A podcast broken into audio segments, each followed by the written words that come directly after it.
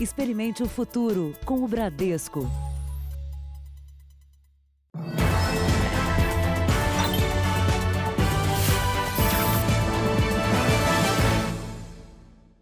Boa noite. Boa noite. A polícia ainda não tem pistas de suspeitos de matar uma estudante no litoral de São Paulo. A morte da jovem chama a atenção para os riscos de fazer trilha em lugares isolados. O QR Code já está na sua tela, aponte a câmera do celular e tenha dicas sobre os cuidados para um passeio na mata. A polícia analisa as gravações de mais de 70 câmeras, tenta identificar pessoas que entraram e saíram da trilha onde ocorreu o crime. Nas imagens, os últimos registros da estudante universitária Júlia Rosenberg, de 22 anos. No domingo de manhã, ela entrou na trilha que liga as praias de Paúba e Maresias, no litoral norte de São Paulo, para fazer uma caminhada e não deu mais notícias. A família mobilizou vizinhos e equipes de resgate. Na segunda-feira, o corpo da estudante foi encontrado no meio da mata. Moradores da região ainda estão em choque com o crime. É uma sensação de luto, sim. Uh, o bairro inteiro está dessa forma, todas as pessoas ficaram comovidas com essa situação. Ricardo conhece bem a trilha, guia turistas pelo caminho e diz que o local nunca foi perigoso. Eu, Ricardo, eu foi uma surpresa. Eu, sinceramente, eu caminho ali assim com uma tranquilidade, eu levo celular para foto, eu levo câmera, eu vou com filho e a sensação não é de medo, a sensação é de revolta. Em áreas de preservação, o estado de São Paulo tem trilhas com níveis diferentes de dificuldade. Muitas estão dentro de parques, com entrada restrita por causa da pandemia. Outras têm acesso livre. Na quarentena, com restrições de atividades com aglomerações, percorrer uma trilha, para quem gosta do contato com a natureza, pode ser uma alternativa para sair de casa, se movimentar. Mas com o isolamento social, a quantidade de pessoas nesses locais diminuiu. E com um movimento menor, o passeio pode ser mais perigoso. Por isso, mesmo quem já conhece o caminho deve seguir recomendações de segurança. A orientação da presidente do Sindicato dos Delegados de São Paulo diz que não se deve ir sozinho para uma trilha. E é preciso deixar alguém avisado sobre a caminhada. Deixe sempre esse roteiro dessa trilha e que você vai percorrer é, para algum é, familiar, amigo, parentes, para que eles saibam qual seria o tempo necessário para percorrer essa trilha. Caso você demore, é, passe desse tempo, é, esse parente ou amigo irá automaticamente acionar as autoridades públicas para a busca. Veja agora outros destaques do dia. São Paulo e Rio decidem abrir parques, praias cariocas continuam fechadas. Justiça autoriza prisão domiciliar a Fabrício Queiroz. Companhia Aérea Latam Brasil pede recuperação judicial. O caso Guilherme, PM acusado de matar jovem, é indiciado em São Paulo. Tornado provoca estragos e morte nos Estados Unidos.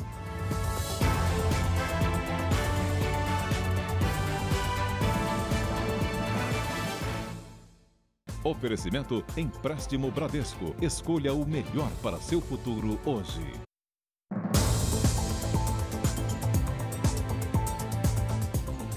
O avião que caiu em uma avenida perto do aeroporto Campo de Marte, em São Paulo, tentou arremeter. Colegas acreditam que o piloto tenha perdido o controle do avião. 50 quilômetros antes da manobra, a aeronave apresentou uma pane em um dos motores. As peças foram recolhidas durante a tarde depois que peritos analisaram os destroços. Estas imagens de circuito de segurança mostram um avião passando pelo campo de Marte e depois arremetendo. Momentos antes da queda, o piloto Paulo Magalhães Pereira avisou a torre de controle que precisaria fazer um pouso de emergência. Um dos motores havia sofrido uma pane.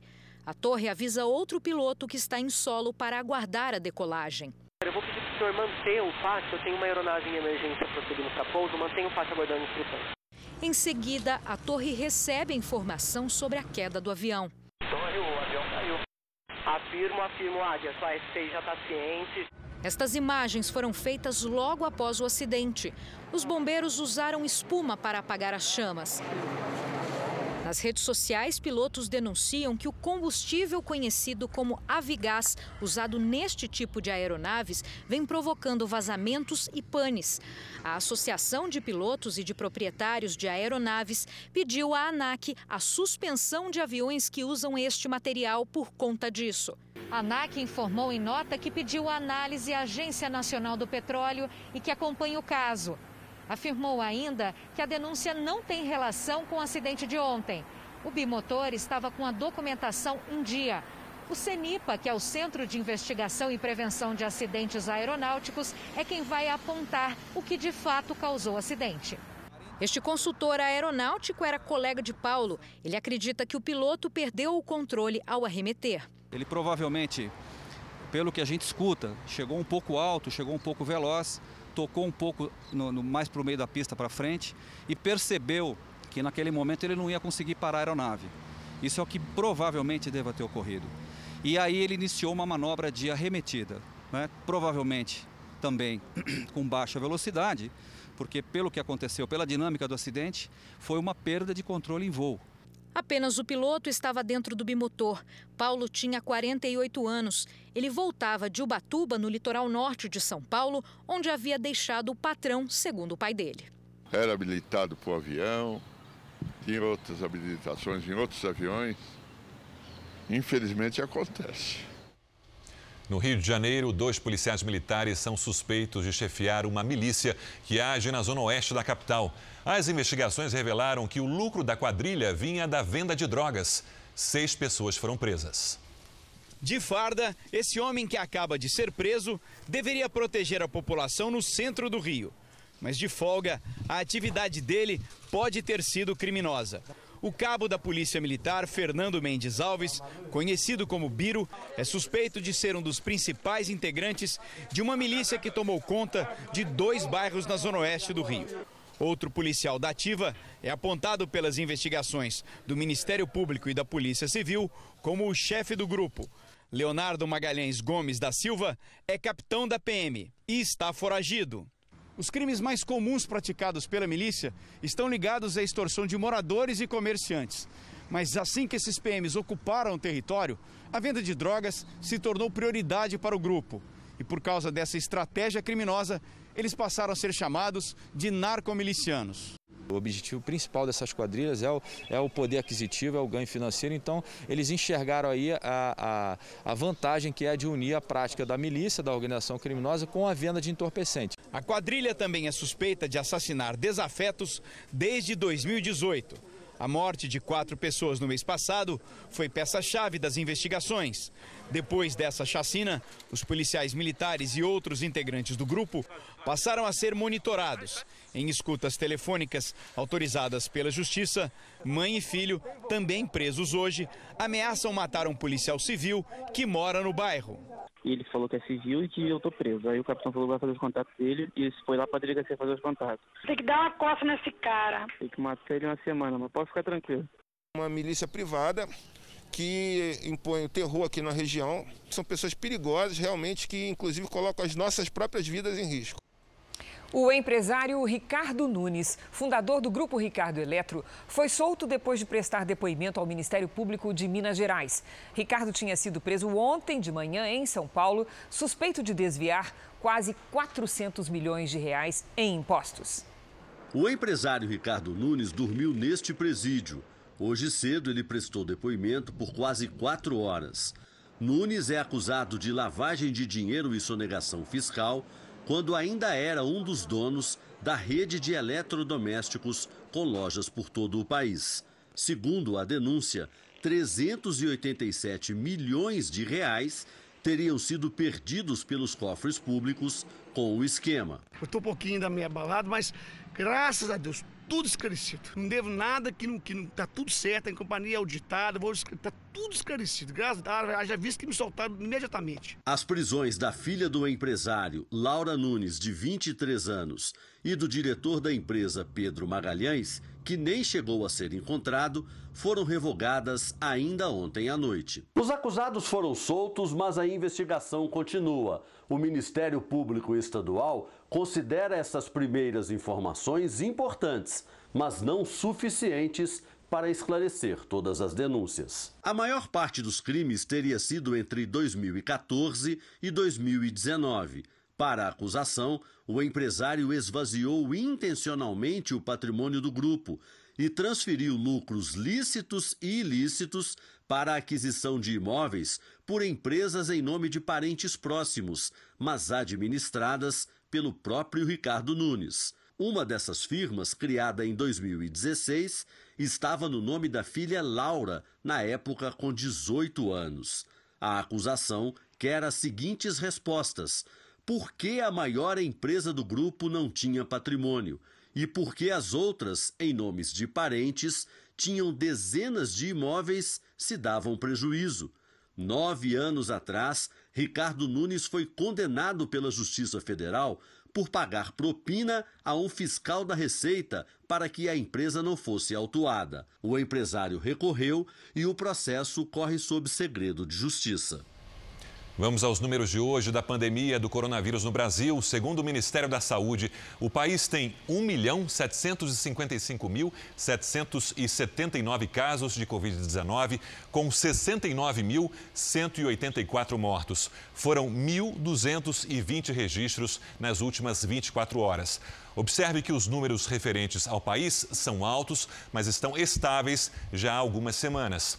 Ainda de acordo com o boletim do Ministério da Saúde, mais de um milhão de pacientes estão curados e mais de 632 mil seguem em acompanhamento. São Paulo segue na reabertura, enquanto Porto Alegre toma medidas mais radicais para reduzir a circulação de pessoas. No Rio de Janeiro, as praias continuam fechadas. Pelo país, as cidades vivem o vai e vem das medidas para tentar controlar o avanço do coronavírus. No Rio de Janeiro, os shoppings agora podem funcionar até às 10 da noite. Os parques também foram reabertos. Já ficar na areia da praia dá uma multa de 107 reais. Para os banhistas, só haverá liberação com a vacina, que para o prefeito deve chegar antes do verão. Nós esperamos que a vacina chegue bem antes disso. Agora, nos locais onde a máscara não é possível, que são as praias, pelo calor, pela atividade do mergulho, esses locais tendem a ficar para depois, quem sabe para depois da vacina. Em Aracaju, uma decisão judicial suspendeu a reabertura de vários setores. Os comerciantes foram obrigados a fechar as portas. Isso aí é errado, a pessoa está na rua, deveria estar em casa. O Distrito Federal também teve que voltar atrás por determinação da Justiça. A reabertura de restaurantes, salões de beleza, academias e escolas está suspensa. Aqui em Porto Alegre, para reduzir a circulação de pessoas, a Prefeitura decidiu interditar as 5 mil vagas de estacionamento rotativo da cidade. Quem parar o veículo em um desses locais entre as 7 horas da manhã e as 7 da noite pode ter que pagar uma multa de quase 200 reais. A Prefeitura também bloqueou hoje o Vale Transporte de 130 mil passageiros de ônibus e trens.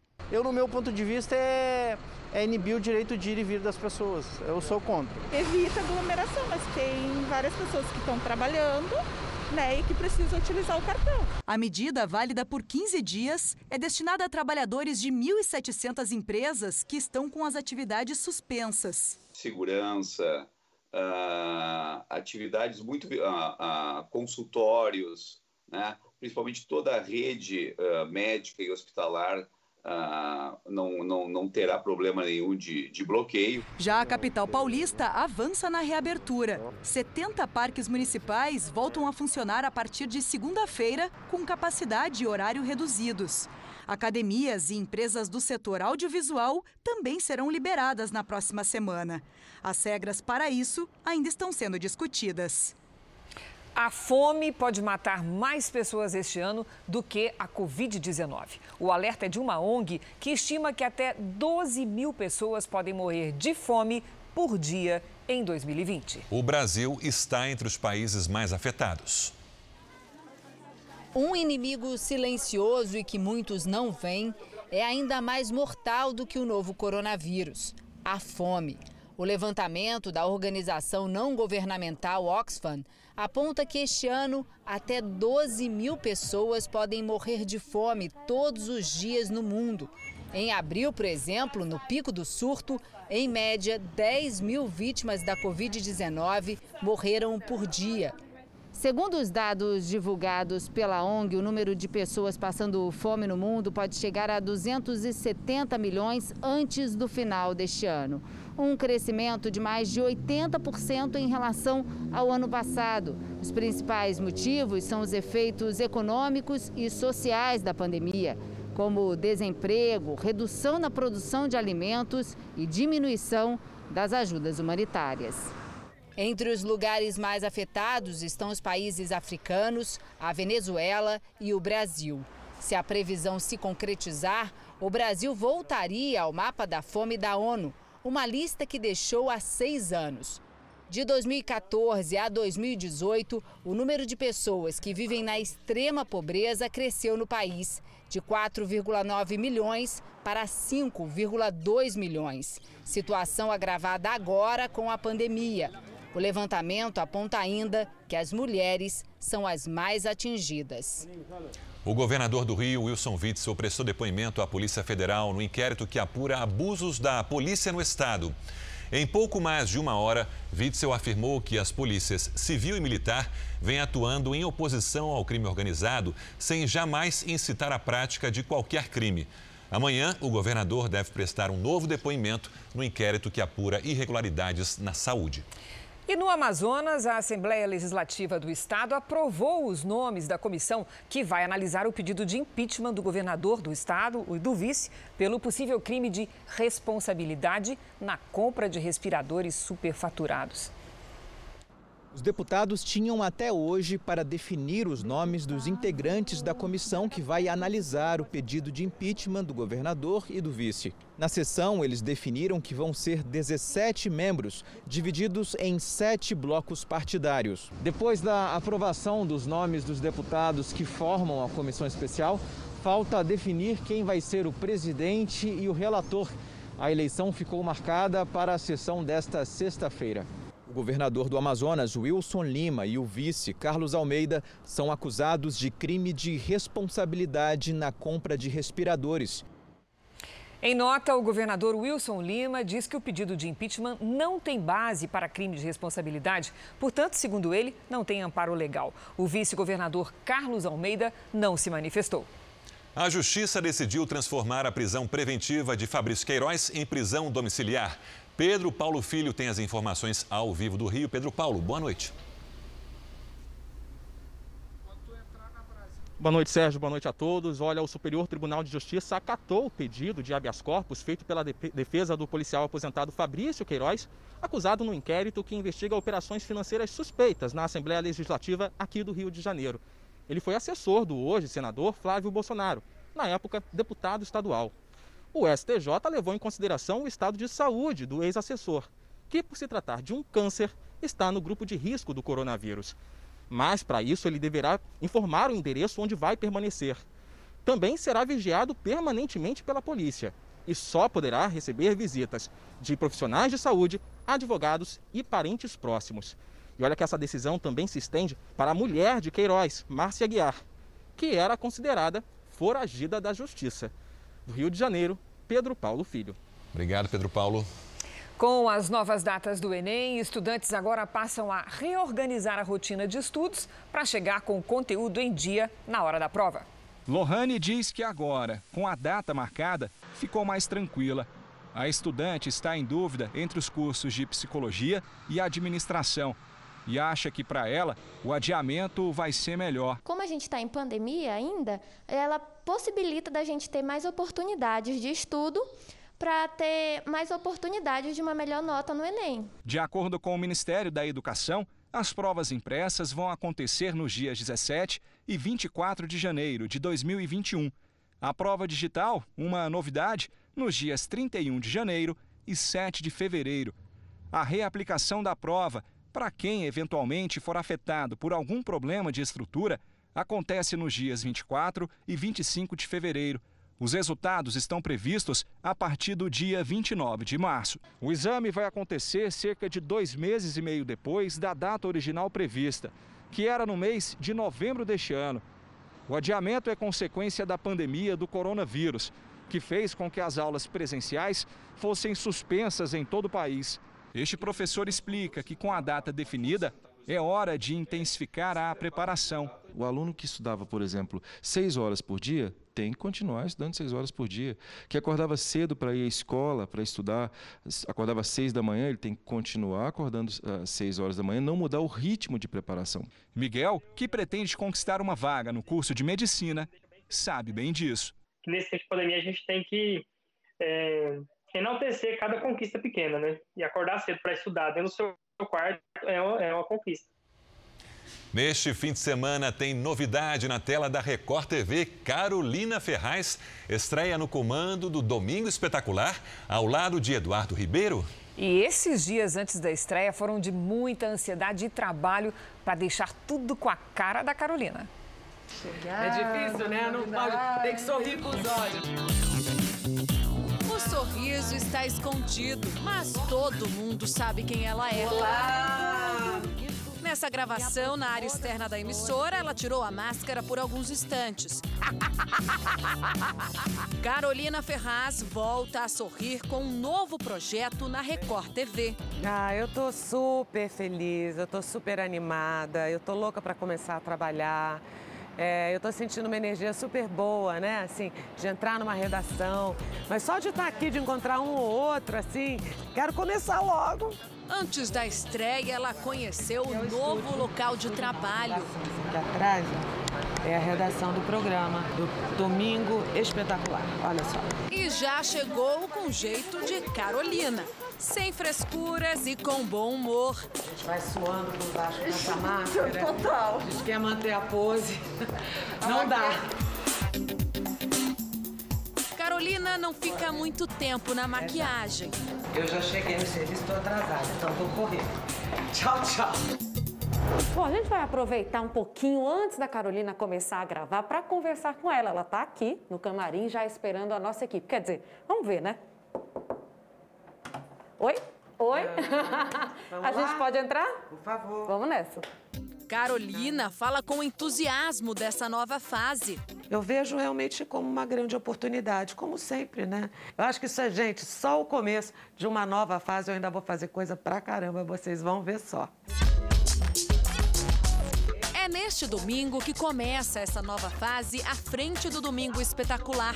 Ela vai dividir a apresentação com o jornalista Eduardo Ribeiro, com quem até já trocou dicas para um bom cafezinho. Imagina você jogar um hortelãzinho aí, um capim-limão, uma erva cidreira com café. Vou experimentar. Atenção, galera. Silêncio, por favor. Vamos retomar. Carolina faz muita coisa e gosta de se testar. Todos nós temos várias facetas e eu acho que eu, de uma certa maneira, aprendi a pensar a meu respeito 360 graus. Né, e tentar explorar todas essas possibilidades. É uma loucura, né? Carolina, que também é atriz, hoje tem outros planos. Eu não quero mais fazer novelas. É, eu abracei outras coisas e eu quero me aprofundar nesses novos abraços que eu dei na minha vida. Abraços agora não são possíveis, mas o sorriso e a competência da Carolina vão estar no ar a partir deste domingo, aqui na Record TV, no Domingo Espetacular. Agora, no dia 12 é a minha estreia aqui na Record e você não pode deixar de me prestigiar. Um beijo grande, gente. Mais uma vez, muito obrigada. É um charme. Então eu reforço o convite à estreia de Carolina Ferraz no Domingo Espetacular. É às 7h45 da noite. Não perca. Ainda nessa edição, a Companhia Aérea Latam Brasil pede recuperação judicial. E também, polícia encontra cobras exóticas e suspeita que sejam de rapaz picado por Naja em Brasília.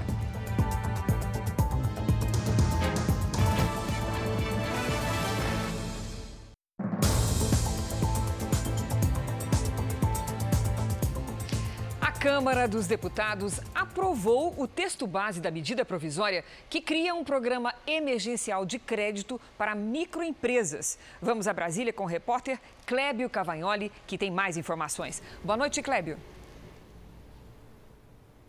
Boa noite, Cristina. Sérgio, boa noite a todos. A linha de crédito proposta na medida provisória é de 10 bilhões de reais. O programa prevê até 50 mil reais em empréstimo a cada empresário por meio das maquininhas de cartão. De acordo com a MP, o empresário que vai fazer uso, portanto, desse empréstimo terá de ceder ao banco que deu crédito pelo menos 8% das vendas futuras com a maquininha. A medida provisória foi publicada em junho, mas só agora ela foi atualizada justamente para facilitar o acesso ao crédito em meio à pandemia. A gente reforça aqui que agora o texto passa por análise do Senado. De Brasília, Clébio Cavagnoli. Obrigada, Clébio. O presidente Jair Bolsonaro retomou a rotina de reuniões por videoconferência enquanto se recupera da Covid-19. O dia no Palácio da Alvorada começou com um trabalho de desinfecção. Do lado de fora, homens do Exército limparam o cercado, a guarita e até o mastro da bandeira. No meio da tarde, um susto. Bombeiros foram chamados para resgatar uma pessoa que fazia a limpeza das vidraças e acabou ficando presa no equipamento de trabalho. Pouco antes, Jair Bolsonaro saiu da residência oficial. De longe, acenou para apoiadores. Usava máscara o tempo todo. Na maior parte do dia, o presidente ficou em isolamento e trabalhou por videoconferência. Conversou com Bento Albuquerque, ministro de Minas e Energia, e com Jorge Antônio de Oliveira, ministro da Secretaria-Geral da Presidência. A Secretaria Especial de Comunicação divulgou nota no fim da tarde informando que o presidente evolui bem do quadro da Covid-19 e não apresentou intercorrências. Até agora, nenhuma autoridade ou ministro que teve contato com Jair Bolsonaro disse ter testado positivo para coronavírus. Não foi divulgado o resultado do teste feito pela primeira-dama Michele Bolsonaro. O presidente segue as conversas para encontrar um nome para o Ministério da Educação. As negociações para definir o novo ministro da Educação estão mais lentas porque Jair Bolsonaro gosta de conversar pessoalmente com os cotados. Mas, como está em isolamento, é obrigado a falar por videoconferência. No Palácio Planalto, ministros e auxiliares mantiveram silêncio sobre a decisão do Facebook de banir páginas ligadas ao governo e ao PSL. A empresa, a partir de um levantamento, decidiu cancelar 35 contas, 14 páginas e um grupo da rede social. As publicações tratavam de eleições, memes políticos, críticas à oposição e a jornalistas. Segundo o Facebook, entre as violações do material estavam posts com informações falsas e discurso de ódio. Por meio de sua assessoria, o senador Flávio Bolsonaro afirmou que julgamentos que não permitem o contraditório e a ampla defesa não condizem com a nossa democracia. São armas que podem destruir reputações e vidas. Já Eduardo Bolsonaro disse que o Facebook exclui as contas mesmo sem a definição do que é crime de ódio. O PSL esclarece que não é verdade que as contas sejam relacionadas ao partido e disse que já solicitou ao Facebook a retificação da informação. Jair Bolsonaro disse que a respeito do caso do Facebook, que no Brasil só sobrou para ele e para quem está do lado dele. O serviço de aplicativo de mensagens WhatsApp bloqueou 10 contas do PT, o Partido dos Trabalhadores. Os bloqueios, segundo a plataforma, ocorreram após o envio de mensagens em massa ou automáticas. O partido diz que não foi informado sobre o motivo do bloqueio das contas, que fazem parte do chamado Zap do PT. O governo abriu diálogo com investidores estrangeiros preocupados com o desmatamento da Amazônia. A meta é reduzir a destruição da floresta e voltar a receber recursos destinados à preservação do meio ambiente. O vice-presidente Hamilton Mourão e ministros se reuniram por videoconferência com representantes de fundos de investimentos de países europeus e do Japão para relatar as ações de preservação da Amazônia. Eles querem ver resultados e qual é o resultado que nós podemos apresentar? É que haja efetivamente uma redução do desmatamento, para que a gente né, chegue a um número né, de desmatamento que seja aceitável. Mourão é o coordenador do Conselho da Amazônia e disse que o governo vai manter operações de combate a crimes ambientais e ações em áreas de regularização fundiária.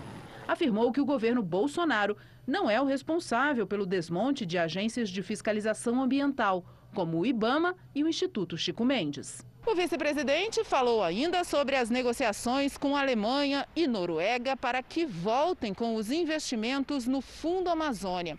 Os dois países suspenderam os repasses por discordarem das políticas ambientais do governo.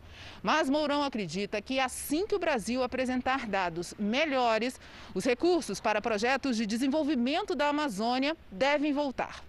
Sobre a imagem do Brasil no exterior, o ministro Ernesto Araújo disse que é preciso mostrar a preservação ambiental. Existe equívoco em relação à imagem do Brasil, é, muito particularmente na Europa. Né? Então, é, esse esforço de é, mostrar qual é a realidade tem que é, ser feito, tem que ser feito, nesse caso, em relação à nossa política comercial e em outras frentes também. Nesta sexta-feira está previsto um encontro com investidores brasileiros para discutir o mesmo tema. Veja a seguir: PM acusado de executar jovem é indiciado em São Paulo. E no Rio de Janeiro, levantamento exclusivo mostra que o número de crianças mortas a tiro dobrou no primeiro semestre.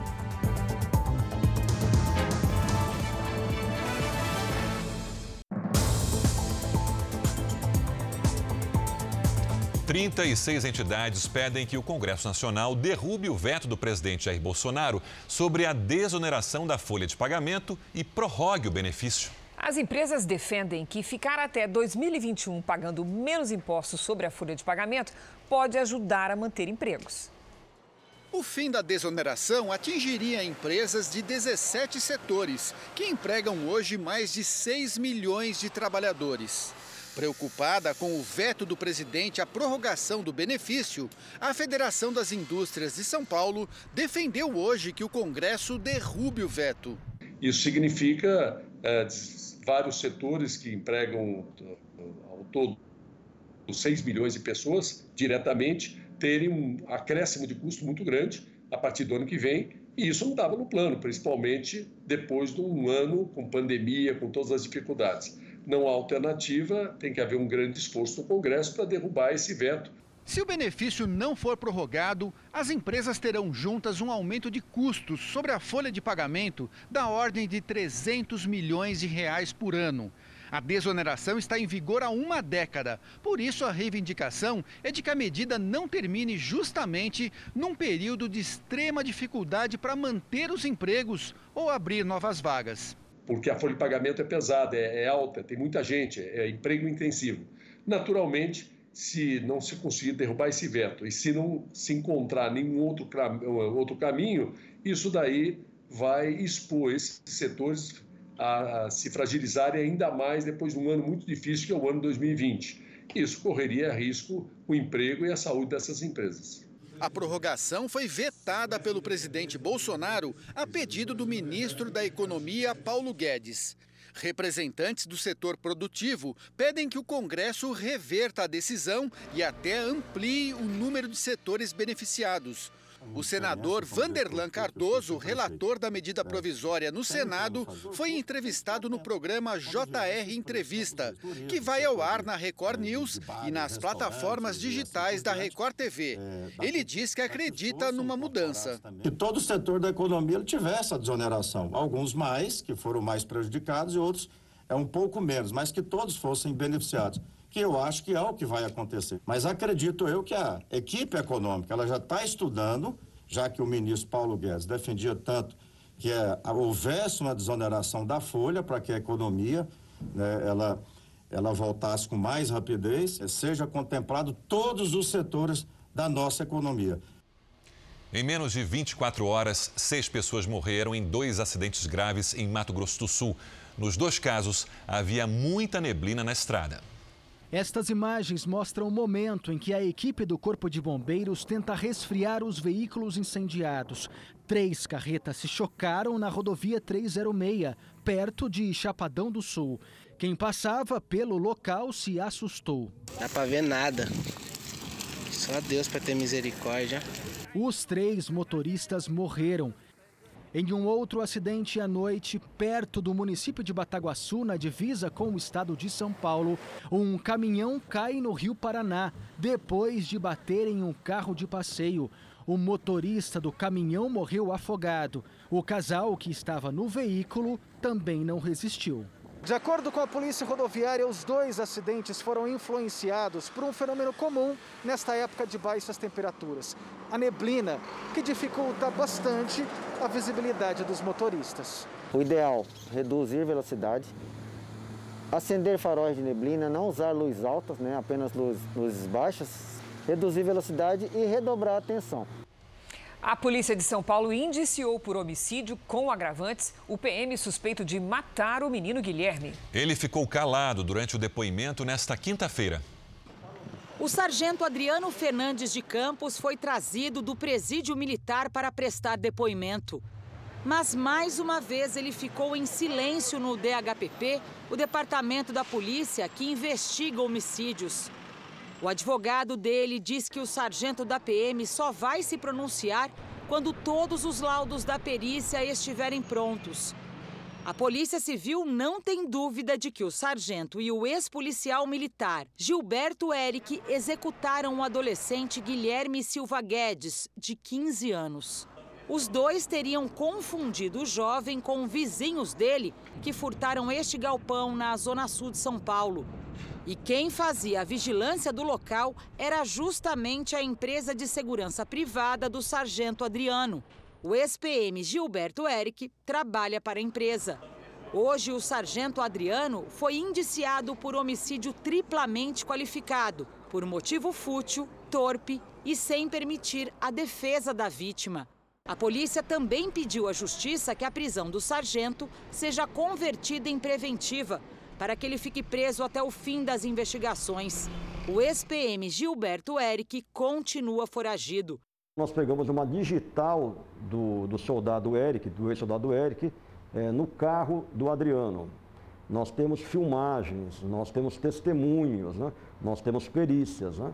Então não é um único ato que embasa o delegado de polícia a proceder ao indiciamento, e sim um vasto conjunto de provas. O laudo da perícia apontou que Guilherme morreu com disparos de uma arma calibre 38. Nas buscas que a polícia fez na casa do ex-PM Gilberto Eric, os investigadores encontraram projéteis desse mesmo calibre, o que reforça a suspeita de que ele poderia ter atirado no menino. O suspeito é fugitivo do presídio militar Romão Gomes e já foi condenado por participar de chacinas. Foragido, ele usava o nome falso de Roberto. O Jornal da Record teve acesso com exclusividade a um levantamento com informações sobre crianças baleadas no Rio de Janeiro, agora no primeiro semestre.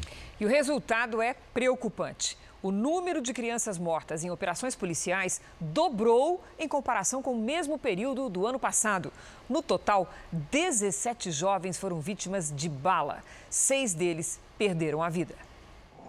O espaço dedicado a homenagear as crianças mortas no Rio de Janeiro cresce. O Jornal da Record teve acesso com exclusividade a um levantamento do Fogo Cruzado, uma plataforma digital de violência armada. O estudo mostra que o número de crianças que perderam a vida na região metropolitana do Rio por arma de fogo no primeiro semestre desse ano dobrou comparado aos seis primeiros meses do ano passado. Os dados assustaram os pesquisadores que esperavam uma redução por conta do isolamento social. A gente tem um aumento de crianças baleadas no momento de pandemia, que as pessoas estão circulando muito menos pelas ruas e por isso deveriam estar ainda menos expostas ao risco, é muito grave. Do início do ano até agora, 17 crianças foram baleadas. Seis morreram durante operações policiais ou entre confronto de traficantes. É praticamente uma por mês. Uma delas é o Ítalo, de 7 anos. Ele estava na porta de casa com a mãe, aqui em São João de Meriti, na Baixada Fluminense, quando viu as irmãs do outro lado da rua e decidiu atravessar. Enquanto caminhava, foi atingido por uma bala perdida. A mãe do Ítalo acredita que o tiro tenha partido de traficantes da área. Mas até agora o autor do disparo não foi identificado. Isso vai, nunca mais vai ser da minha cabeça. Porque eu pensei que ele estava no chão com medo de que ele escutou os tiros, eu pensei que ele se jogou no chão para se proteger. Mas não, ele foi atingido e estava caído no chão. Ele caiu de bruxo. Quando eu peguei ele, que eu vi o tiro. A mãe de Ítalo pagou adiantado a festa de aniversário do menino e esperava a pandemia passar para comemorar. Agora busca forças para superar a morte do filho. Cada dia que passa vem a saudade, né? Vem a saudade. Polícia do Distrito Federal encontrou 16 cobras exóticas em um aras hoje. Os investigadores suspeitam que elas pertençam ao estudante de 22 anos que foi picado por uma naja e está internado em estado grave em Brasília. Vamos falar com a Nathalie Machado, que tem mais informações. Nathalie, como é que foi que a polícia chegou à localização dessas cobras? Boa noite. Oi, Cristina, boa noite, boa noite a todos. Olha, essa captura das cobras ocorreu depois de uma denúncia anônima. Elas estavam dentro de uma caixa em uma baia de cavalos. Agora, o Ibama quer saber, tentar identificar, na verdade, as espécies, mas várias delas não são da fauna brasileira. A polícia suspeita que os animais estivessem sendo utilizados em pesquisas ilegais. O estudante preso, picado pela cobra naja na última terça-feira, já saiu do coma induzido, mas ainda está em estado grave na UTI de um hospital particular. A família dele importou dos Estados Unidos mais 10 doses do soro antiofídico, mas o medicamento ainda não chegou ao Brasil. A cobra naja, capturada ontem, foi levada para o zoológico temporariamente. De Brasília, Nathalie Machado. Obrigada, Nathalie. Foi preso hoje no Rio de Janeiro um homem suspeito de manter a mulher em cárcere privado. Ela pediu ajuda por meio de uma carta. O que deveria ser o lar de uma família se transformou em prisão. Aonde eu fosse para casa, ele ia atrás. Se eu estava na cozinha, ele ia atrás, porque a minha cozinha dava de cozinha para o vizinho e eu estava dando mole para o vizinho, o vizinho estava dando mole para mim. Essa mulher era mantida em cárcere privado pelo marido. É o que a polícia descobriu por meio de um bilhete enviado pela vítima a um parente. No texto, ela afirma que sofre ameaças, que se sente torturada psicologicamente e que passa por constrangimentos. O homem de 49 anos foi preso em flagrante em casa e pode ficar detido por até cinco anos. Segundo a polícia, a mulher passou oito anos no apartamento que fica nesse condomínio, na zona oeste do Rio. A vítima contou que não podia sair de casa sozinha, só acompanhada do marido. Não recebia nenhum tipo de visitas e o uso do celular também era monitorado. Ela afirma que também sofria agressões físicas. Vinha pra cima de mim, vinha puxando meu cabelo, me dando tapa. O Disque 180, Central de Atendimento do Governo Federal para casos de violência doméstica, registrou um aumento de ligações no período inicial da quarentena. A média diária entre os dias 1 e 16 de março foi de mais de 3 mil denúncias. A delegada responsável destaca a importância de que casos como esse sejam denunciados. É muito importante que outras pessoas, a sociedade, ajude a polícia, porque uma violência intramuros, né, dentro de casa. Então, às vezes, a polícia não vai saber nunca se não tiver uma pessoa para denunciar.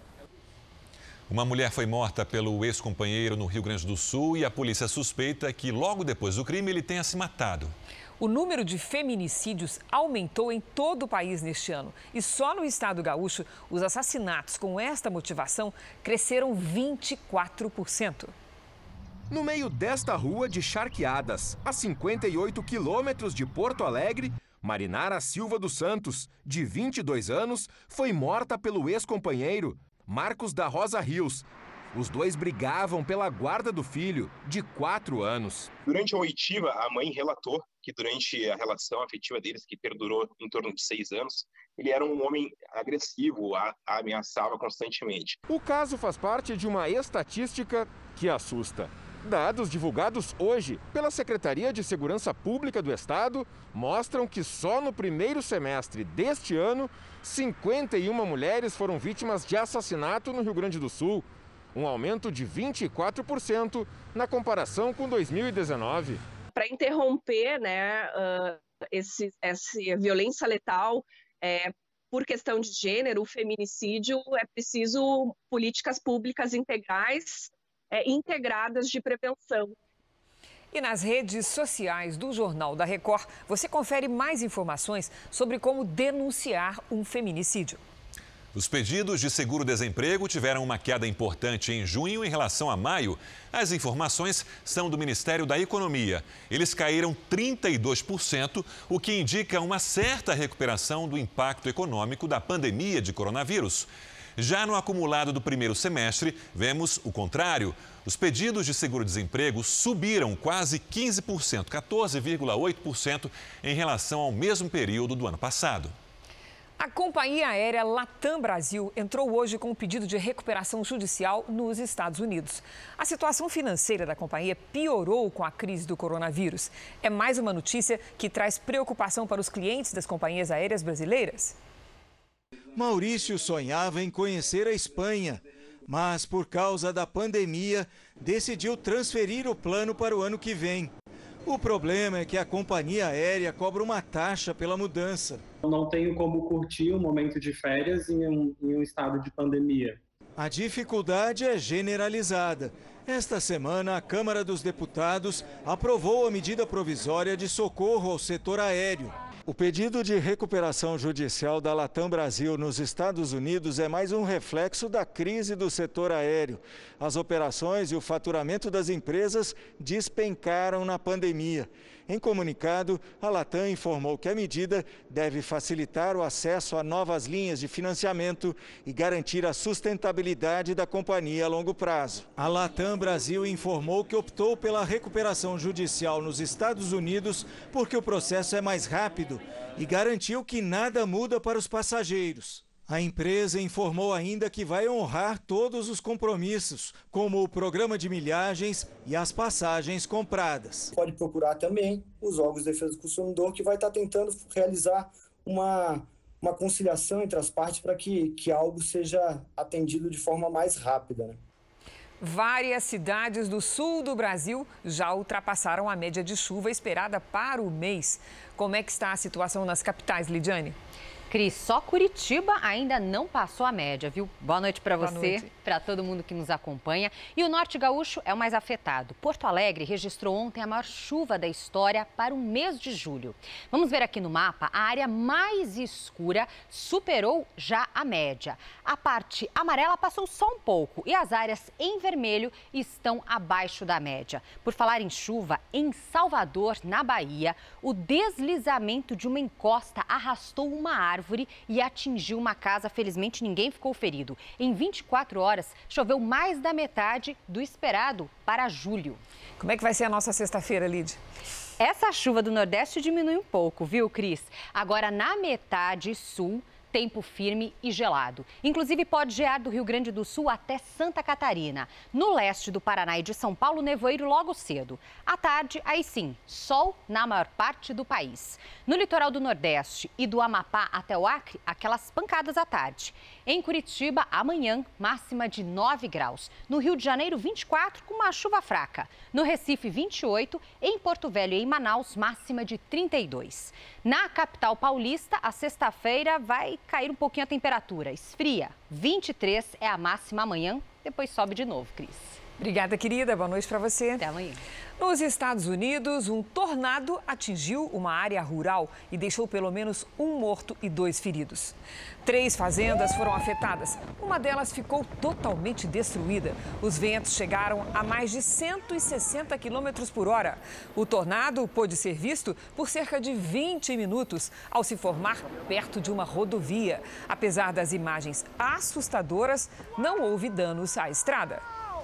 Ainda nos Estados Unidos, um cientista político garante ser possível prever com 91% de confiança a vitória do presidente Donald Trump nas eleições deste ano.